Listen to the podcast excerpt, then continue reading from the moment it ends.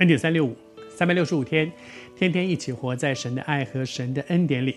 这段时间，我透过圣经里面有四卷书：马太福音、马可福音、路加福音、约翰福音。这四卷书都记载着耶稣的生平。耶稣是这位独一的真神。我也鼓励你打开圣经来一起看，你可以看到耶稣的人生。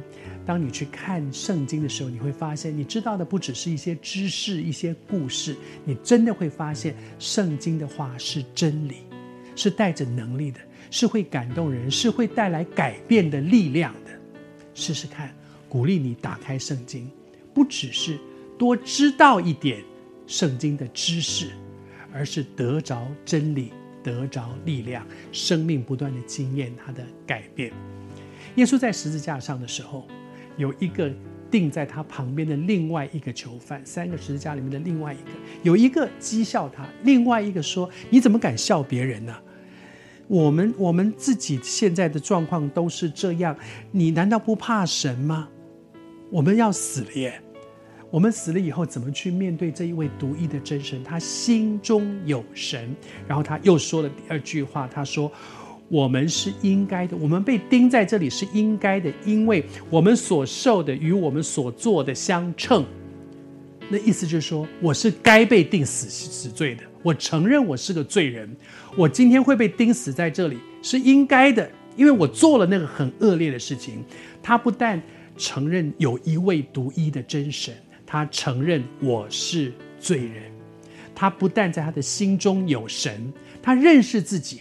他承认我是个罪人。他说：“我们现在被钉死在这里，我所受的被钉死，我所承受的与我所做的相称，我是该的，我该当的。”他承认这件事，而他说：“那个人呢？